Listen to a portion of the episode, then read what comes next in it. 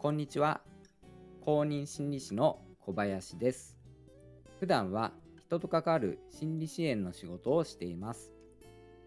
この番組は心理学に興味があり心理学を活かしてよりよく生きたいという人を応援するラジオです。今回は共依存にまつわる話をしたいと思います。共依存とは距離が近すぎてお互いの自立を妨げ続けてしまうあの関係です。DV をし続ける男性受け続ける女性の関係や親離れ子離れできない親子関係などが例にあります。共依存関係にある人は相手を救いたいという欲求を持っていますがそれは実は支配したいという欲求でもあるという話です。それでは本編をお聞きください。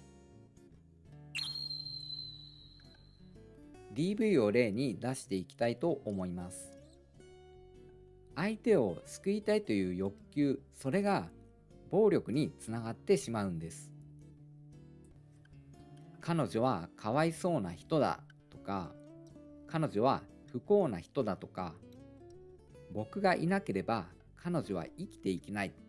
そういった思いっていうのは他人を支配したいという欲求があるからなんです。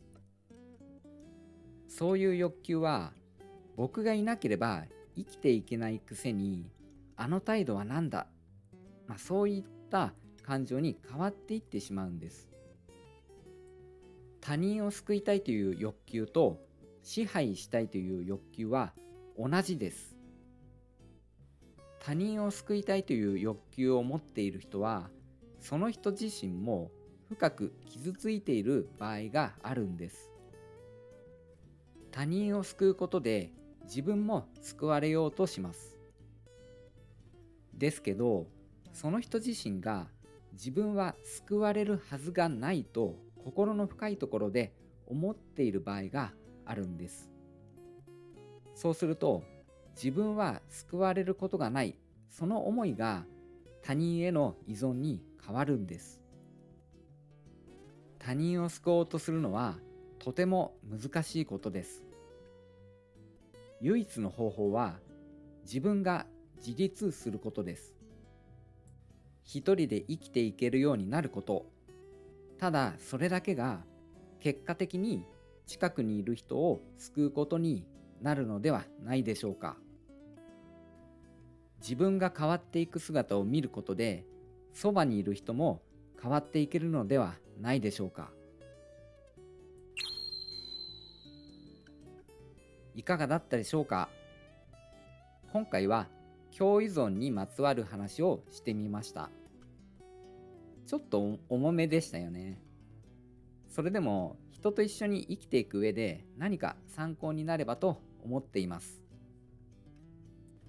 私のラジオでは心理学に興味があり、心理学を活かしてよりよく生きたいという人を応援しています。公認心理師の小林でした。